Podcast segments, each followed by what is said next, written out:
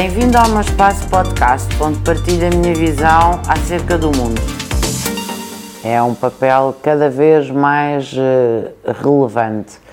Nós começámos por uh, termos políticas que premiavam o isolacionismo uh, antes da Segunda Guerra Mundial, depois tivemos o tempo da chamada Guerra Fria e depois passamos cada vez mais a dar maior relevância ao multilateralismo.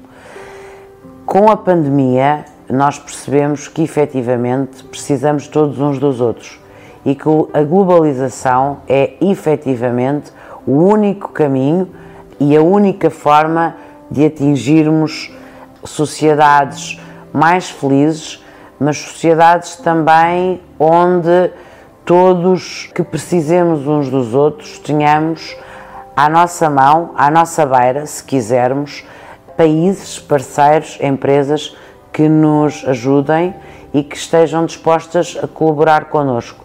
Portanto, eu diria que hoje, mais do que nunca, essa é uma realidade insociável na vida de qualquer Estado.